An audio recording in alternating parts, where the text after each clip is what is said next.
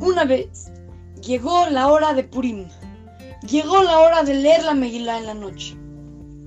Rablevi Yitzhak Miberdichov estaba muy concentrado, a punto de empezar la Megilá, cuando de pronto se le acerca una señora y le dice, Jajam, por favor, dígame si este pollo es kasher o no. Rablevi Yitzhak ve el pollo y le dice, no, no es kasher. ¿Cuál es tu situación económica? ¿Tienes dinero no tienes dinero? ¿Cómo eres?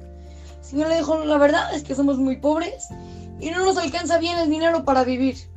Rablevich Hadniberdichov le dijo, ¿qué?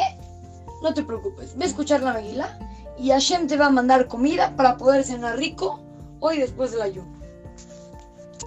Rablevich salió del Kines, fue a su casa, agarró toda la cena del día y la llevó a la casa de esta señora, donde su esposo estaba enfermo. Y llega y abre la puerta. Se escuchó un rechinido.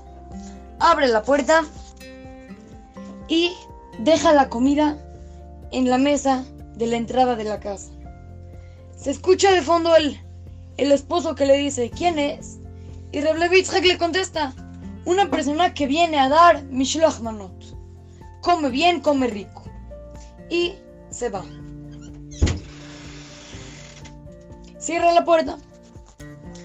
Llegó a, al grito otra vez Rablevitzhak. Leyó la Megilá. Increíble. Todos pueden atestiguar que leyó la Megilá de una manera impresionante. Cuando Rablevitzhak llegó a, a su casa, abrió la puerta, se escuchó un rechinido y em, su esposa estaba muy confundida y le dijo, Jajam, Rab, esposo, ¿qué pasó con, con toda la comida que estaba? Y Rablevi le echó una mirada como de, no te preocupes, yo me encargué.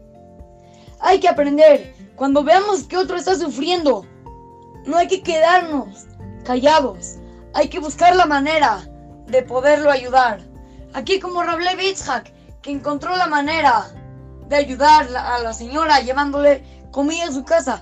Cuando tú veas que puedes alguna situación llegar y ayudar, ayuda, ayúdale a los demás.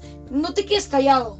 Luego hay veces de que nosotros nos damos cuenta que en la tiendita de la escuela, por ejemplo, hay un niño que hoy no trajo dinero y necesita, si quiere comprar algo, y tú tienes mucho dinero. Busca la manera de ayudarlo, préstale, que mañana te pague. Siempre hay que buscar la manera de ayudar a las otras personas.